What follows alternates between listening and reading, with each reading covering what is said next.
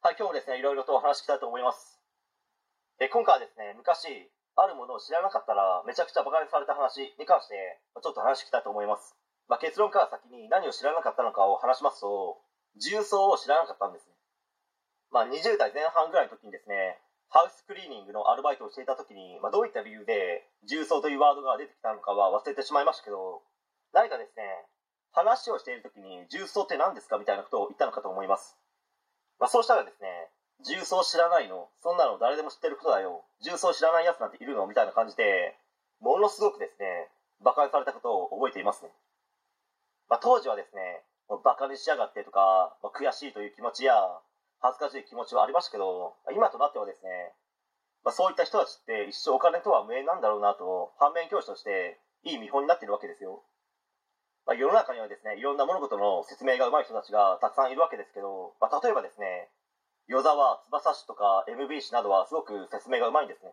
まあ、では、仮に、この二人にですね、自分が重曹知らないんですよって言った場合、え、重曹知らねえの？バカじゃねえの？重曹知らないやつなんて、この世の中にいるの？と言うと思いますか、まあ、絶対に言わないですよ。仮に重曹を詳しく知っていたとしても、知らないふりをしたり、重曹なんて知らなくても生きていけるし、お金も普通に稼げるから気にしなくていいよとすごく励ましてくれたり、まあ、重曹を知らないことから学ぶことの重要性はすごく大事で、人が成長する上では欠かせないものだよといろんな角度方面から様々なことを教えてくれたり、口調も優しかったりと、まあ、とにかくですね、一言で言うならば説明がうまいんですね。まあ、仮にですね、詐欺師になったらオクプレイヤーは確実かと思います。まあ、けどすでにオクプレイヤーなので、まあ、詐欺師にはなる必要はないですけど。まあ、片やですね、最初の方に出てきた下位プレイヤー敗北組の方たちは、まあ、どんなに頑張ってもオクプレイヤーには一緒にならないと思います。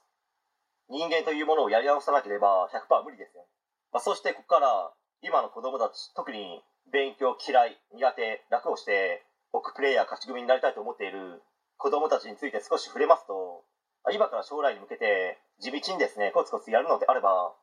誰もがオクプレイヤー勝ち組になれる可能性を秘めているわけですので、保護者の方たちは、反面教師の方たちと人生で成功している方たちを同時に見せることにより、そこからですね、さまざまなことが学べますし、まあ、そういったこともですね、自身の子どもの教育に取り入れてみるのはどうでしょうかという話でした。はい、えー、今回以上になります。ご視聴ありがとうございました。できましたらチャンネル登録の方よろしくお願いします。